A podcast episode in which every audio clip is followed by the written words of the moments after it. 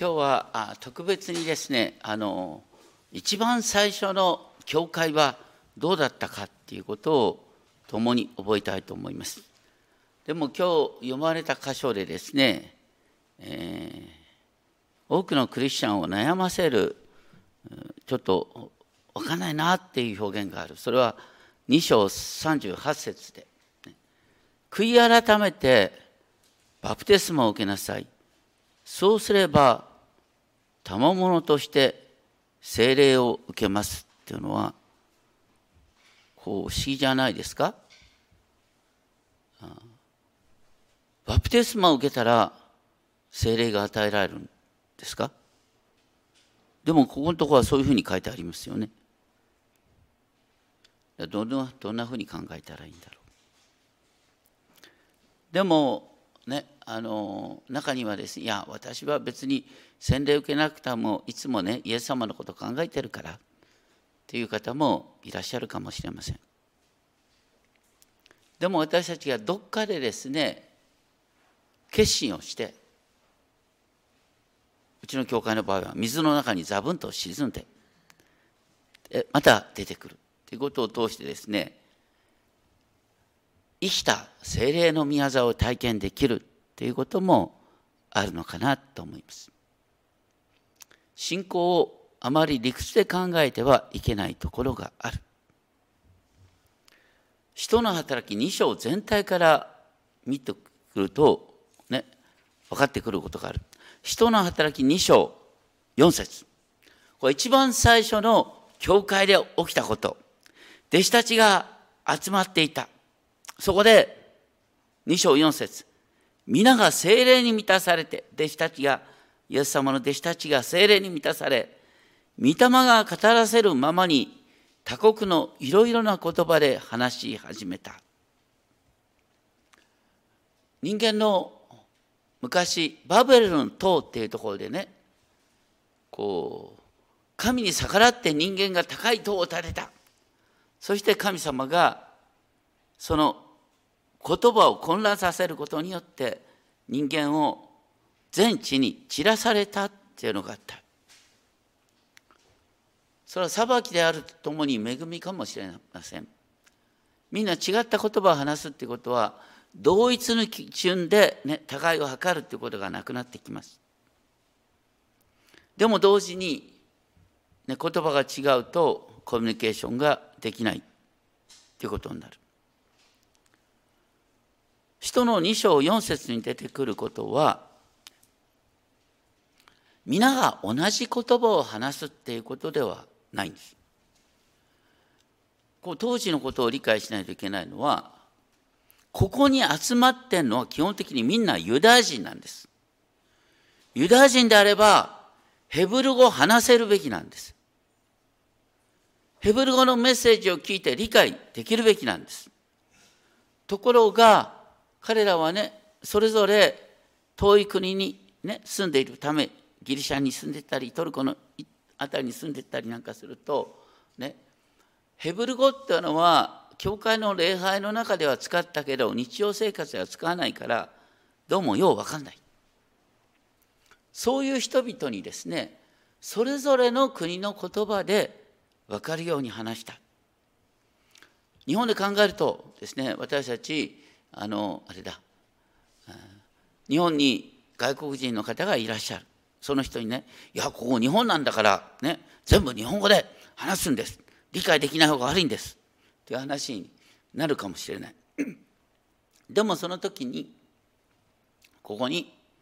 中国の方がいらっしゃったら中国語で、ね、福音を語れるようになる、トルコの方がいらっしゃったらトルコ語で福音を語りタイの方が いらっしゃったらタイ語で話す。ですから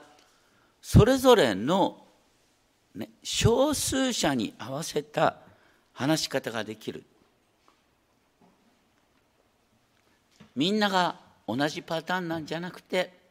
それぞれの事情に合わせて語ることができるようになる。パウロは自分の伝道についてこんなふうに語っていた。私は誰に対しても自由ですが、より多くの人を獲得するために、すべての人の奴隷になりました。ユダヤ人にはユダヤ人のようになりました。立法の持たない人には立法を持たないものようになりました。弱い人たちには弱いものになりました。それぞれの方々が使っている言葉、考えている考え方、それに合わせた形で福音を語れるようになるっていうのが精霊の御業なんだ。まあ、よくね進学校で言われるんですけどもあの子供に分かるように話せなきゃあなた分かってないってことになるんだよなんて目の前の人の目線言語体系に合わせて語れるようになったらいいかなと思いますが日本の教会っていうのはどっちかというと、教会用語を作って分かった気になる。例えば私はキリストの十字架の血によってあがなわれたんですって。あがなわれるっていうことの意味を皆さん説明できますか？これ説明できないと子供に通じないよね。それがまさにペンテコステの時に彼らができたことなんです。精霊が与えられて。それと同時にここに出てきますが、ね、彼らがこう体験した本当に超自然的に、ね、目の前の人の出身地の言葉を急に話せるようになったっていうことは2章17節からあるように 預言者ヨエルの予言の成就だ。精霊が与えられて予言するようになったんだでここで面白いのはねその結果2章21節主の皆を呼び求める者は皆救われるっていうヨエル書の言葉が出てくる。ここに出てくる主っていうのは、ヨエル書ではヤーウェのことです。ヤーウェと言われる神様のお名前です。ところが、人の働き2章の文脈を見ていくと、このね、ヤーウェと呼ばれていた主は、ね、一般的に当時はユダヤ人はアドナイ主人って言うんですけどだからヤーウェを呼ぶと同じ呼び方でイエスをね主と呼んだアドナイと呼んだ。だからそこでは要するにイエスはまさにヤーウェなんだっていう告白になってるんです。これ不思議ですねそしてここで書いてあるのはそのヤーウェとされた人をあなた方はどうしたかっていうと2章23節24節このイエスをあなた方は十字架につけて殺した。簡単に言うと、あなた方は知らないうちに神を殺しちゃったんだ。神と呼ばれる方を殺しちゃったんだよ。しかし、父なる神はイエスを死の苦しみから解き放ってよみがえらせた。あなたの罪が神の御子を十字架にかけたけど、神はこの方をよみがえらせた。だから神はあなたの罪に打ち勝ったんだ。キリストの十字架と復活っていうのは、私たちがどんなに罪深くても、神は私たちを新しくすることができる。ね。神の恵みは私たちの罪を飲み込む打ち打ち勝つことができるっていうすごいことなんです。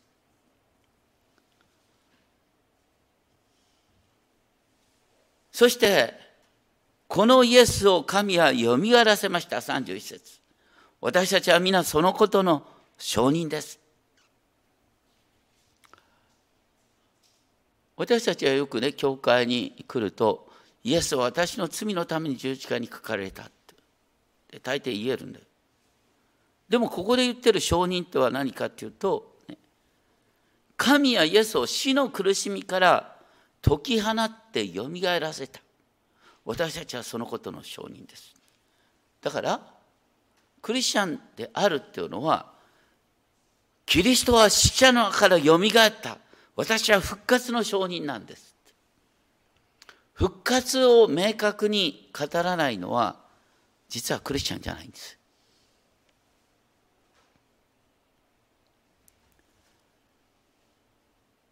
しかも、それによって起こったことは何かっていうと、ね、神の右にあがられたイエスが33節約束された精霊を道から受けて、今あなた方が目にし、耳にしている精霊を注いでくださった。精霊が注がれたんだけど、面白いのはこの、あなた方はその精霊の現れを目で見てるんだよ。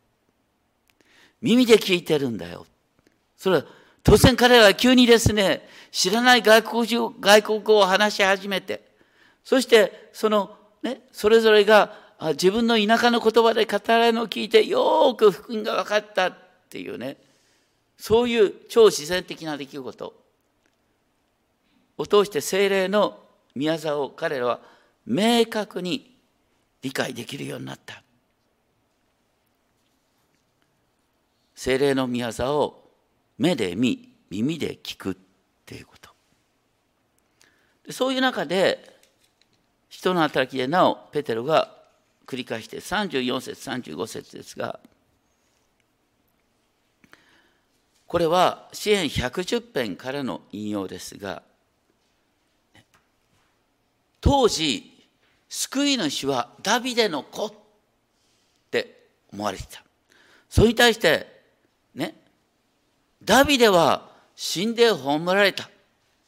しかし、ダビデの子であるイエスは、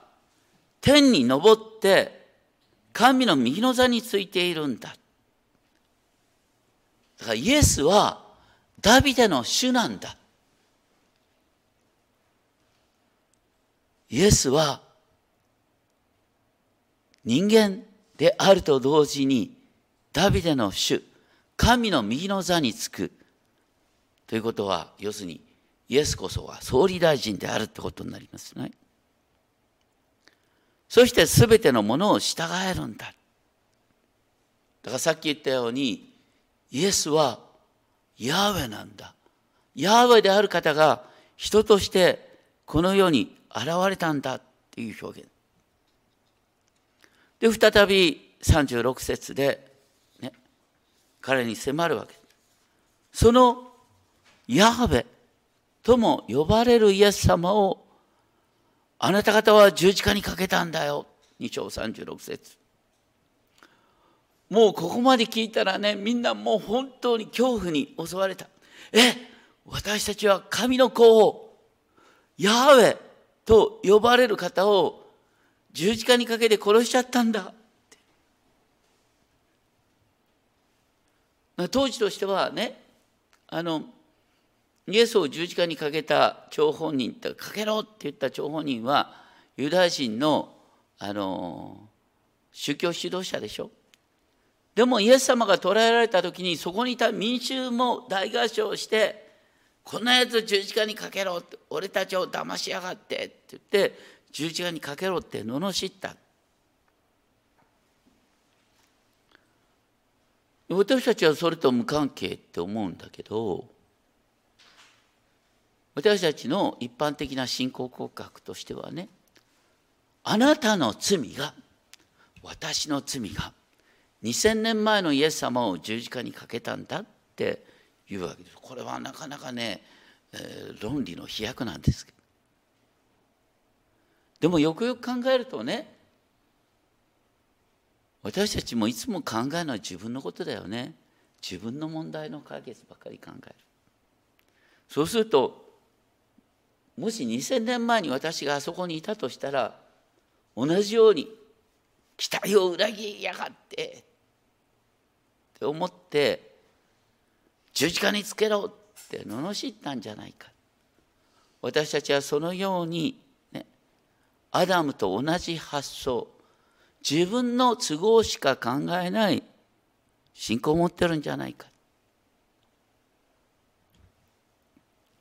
とにかく当時それを聞いた人々は心を刺され私たちはどうしたらよいのでしょうっ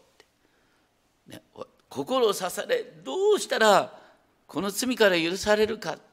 どうしたらね皆さんと同じようにその精霊の賜物を受けて急にね外国を話せるようになるのか。っていうそういう流れの中で、ね、聞いたんです。それに対して答えは悔い改めなさい。そしてバプテスマを受けなさい。悔い改めるっていうのは厳密に言うとギリシャ語ではメタノエオ。これは心の方向転換を意味する私たちは、ね、ついつい悔い改めるっていうとね私の日頃のですね悪い生活習慣を変えることね、えー、いつもですね朝寝坊しがちだけどピシッと起きるようになるとかですね物を片付けることができるようになるとか考えるんだけど、もともと悔い改めってそういう意味ではない。心の方向転換なんです。今までね自分を中心に生きていったものがイエス様こそが私の人生の主ですって告白できる。だからイエス様を主と告白するっていうことがここでの悔い改め。だから改心しなさいって言った方がいいかもしれない。多くの人は信仰をね自分で自分の心を律する方法って考えてる自分で自分の心を律する方法を皆さん学びたいんだったらあの禅宗のお寺に行った方がいいかもしれないよ。教会は違うんだよ。そうじゃないんだよ。私たちは精霊の御業によって変えていただくんです。そしてね自分が本当にイエス様に立ち返ったってことの印としてバプテスマを受けなさい。バプテスマを受けるってことはある意味で私はイエス様なしには生きていけないっていうふうに降参することの象徴。昔からねあの信仰者が迫害されるってことはあったんですが、ね、一般的にねバプテスマを受けるまではあんまり迫害の対象にならなかったんです。今の、ね、イスラム教国でもそうです、ね、いや心の中で信じてるっていうのはさまああの多めに見てもらえる。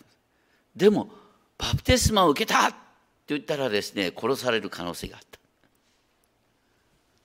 どうしてかっていうともう私はクリスチャンとしてね生きてきますっていうことを堂々と宣言したっていうことになるから。だからバプテスマ式っていうのはね結婚式に似てない似てんだよね。あのだって皆さんどう考えたってさ愛し合ってねそしてあの婚姻届出したらもうそれでいいじゃない何のために結婚式なんて一生懸命やって披露宴まで一生懸命あの豪華なことやるんですか？あれはね要するにみんな分かってんだよ。ね。やっぱり2人は応援しなきゃいけないだからみんなの前で制約をしてそしてねもう本当にみんなの前でたくさんお金使って接待してあのご招待してですね結婚の制約したんだからもうあと戻戻れないって だからある意味で後戻りが効かないみんなの前での宣言が結婚式なんですよ。実は洗礼にもその同じような意味があるんです。あの自分で言うのもなんですが僕が洗礼を受けたのはいつかいつだと思う？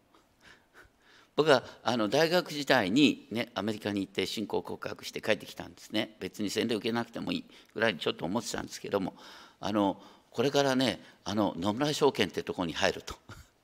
でこう日本の会社はねもう会社自体が家族みたいなもんだからそこに入る時に僕ふと思ったこのままじゃまずいなと思って、ね、クリスチャンとして生きようって思うんだったらやっぱり入社前に洗礼済ませなきゃいけないと思って入社1か月前に洗礼に預かったんです。これ正解だったね。だからあの洗礼受けるっていうのはある意味でねあの自分で自分の信仰に自信がないからでもあるんです。支えてよとかね。でとにかく私は公に決断するっていうですねそういうこととしてバプテスマがあるんだ。でそういう中でね改心しここでそしてバプテスマを受けなさい。それは賜物として聖霊を受けるため。で最初言ったようにこれって不思議だよね。だって私たちいつも言うのはね聖霊を受けているからイエスを主と告白しているんでしょ？で聖霊を受けてイエス様は主と告白したからね？信仰告白している。そして信仰告白の表れとしてバプテスマを受けるんだよね。でもここに明確に書いてあるのは何て書いてあるんですか？バプテスマを受けなさい。そしたら賜物として聖霊を受けるって書いてあるんですよ。これどんなにねこの言葉の間違いだろうって思ってもいやきちんとそう書いてあるんです。バプテスマを受けなさい。それは賜物としての聖霊を受けるためだって。普段聞いてることと違うじゃないかでもここで2章全体の文脈が聞いてくるんですよ。さっき言ったようにここにいる人々はまさに精霊の御業を目で見耳で聞いてんです。明らかなんです。でそれはヨエル書の予言の成就だ。神が私の霊を注ぐ終わりの日に。で青年が予言し老人がですね夢を見るとかこう書いてある。とにかく人が作り変えられるんだ。っていうことがテーマになってるんです。そういうふうに考えるとですねこれはあの人前でザブンと水に浸かって洗礼を受けることの意味が分かる。私たちやっぱりどっかでね決心して自分の信仰を目に見える形で表す必要がある。そうするとね今で自分で信じたと思ったのが信じさせてもらってるんだ。みんなが自分のことを祈っててくれてんだ。応援されてるんだっていうガラッと変化が出てくる。私のどっかで一歩踏み出すことによってそこからあ精霊の宮沢を体験するっていうのがあるんではないでしょうか。どっかで踏ん切りをつける。一歩踏み出す。その時にまさに生きた精霊の宮沢を体験できる。だからここにあったのはまさにそういうことなんですね。皆さんがここにいた人々が本当に生きた精霊の宮沢を見て私も同じようになりたいって思ってバプテスマを受けた。そうすると彼らもそこに大きな変化が生まれるってことですね。私たちはね自分で自分を変えるんじゃない。精霊によって変えていただくんだ。そのためにはまず自分自身を明け渡さなきゃいけない。だから言われる通り、ね、恥ずかしくとも水の中に沈んでみようよと いうことになるわけですね。そして面白いのはただ39節になるとこの約束はあなた方のまたあなた方の子供たちのためのものであってすなわち私たちの神である主が召してくださる全ての人のためですと言ってここに来てですねやっぱりねあのあなた方がこの約束を受けるのは神の飯によるって。だから精霊によって私はイエスを主と告白する。精霊によってイエスの弟子となる。そしてイエスの弟子となったってことを公に表すことによってさらなる精霊の圧倒的な宮沢を体験するっていうですねあの好循環になる、ね。まあ、だから洗礼を受けるってこととね、えー、それから精霊に預かるっていうことはどっちが先か鶏と卵の関係のようなものだと、とにかくこの曲がった時代から救われなさいとこれも受け身系なんですね。だから変えていただきなさい。でその結果41節彼の言葉を受け入れた人々はバプテスマを受けた。その日3,000人ほどが仲間に加えられたと、ね、僕思うんだけど一日に3,000人の人がどうやってバプテスマに預かるのか。死霊が全てだとあのエルサレムで3,000人の人が死んで 預かることができたのかな、ね、だからそこで、ね、いやバプテスマっていうのはひょっとしたら適齢もあり得るのかななんて分かんないですよ。まあ、とにかくですね、まあ、いろんな解釈が出てくる、まあ、それはいいとしてその結果が何かという42節、ね、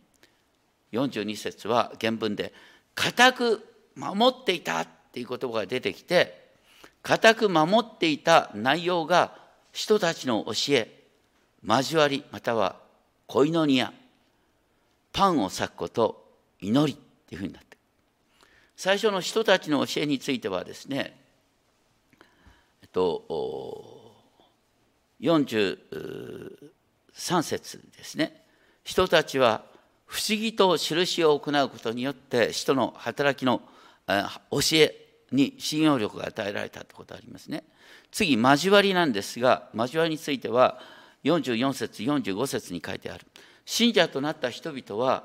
一つの一,、ね、一切のものを共有にしていたっていうのは私のものはあなたのものです。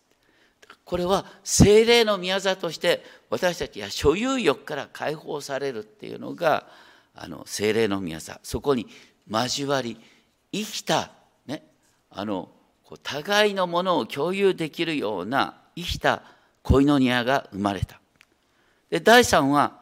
パンを裂くことなんですが46節にあるように毎日心を一つにして宮に集まり家々でパンを裂き喜びと真心を持って食事を共にしていったって書いてありますが昔はねいわゆる生産式っていうのはいわゆる食事会の一部だったこの一緒に食事をする中で生産式があったで私たちは、ね、本来一緒に食事をする交わりなんだよっていうことの象徴として今生産式を行っているんです。でも昔はね多くの教会においても今もそうですけれどもこの生産に預かるまた一緒の食事の交わりに加わる前にイエス様を主と告白してバプテスマを受けているっていうことが前提だったんです。だから本来ね、あり方としてはまずバプテスマを受けそしてそれからこの生産式に預かるっていうことだった大体もともとミサっていう言葉はどういう意味かっていうともともとはねミサっていうのは「いでよ」「出て行きなさい」どういうことかっていうとねあの弓道中の人も一緒に礼拝を守ってでしょ？で生産式の前にですね弓道中の方はここから出てくださいって言われるんですよ。それがミサの原点なんで弓道中の方はここから出てってください。私の教会ではやっていないですが。ね、で、これからは信者だけで今、ね、生産式に預かりますっていうのが本来のあの生産式の預かり方だったんです。だからあの今朝ですね、えー、バプテスマ洗礼式をやりましたが今朝はきちんとしたんですね。あのバプテスマの後にですね、えー、生産式をしました これが本来のあり方もともとはね大体主の祈りだってねこれは信者しかわからないものだだから主の祈りをね声に出して祈るためにはまずバプテスマを受ける必要があった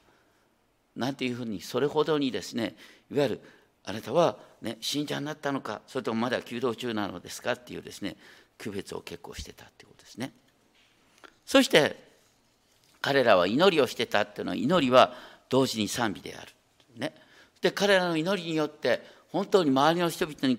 ね、好意を持たれて次から次と新しい人が信仰に加えられていった。だから、まあ、とにかく教会とは何かっていう時にいつも言われるのは、ね、2章42節彼らは固く守る。それは何かっていうと、人たちの教えを固く守る。また、交わりを固く守る。ね、生産式を固く守る。そして、祈りと賛美を固く守る。ということが、教会のあるべき姿だ。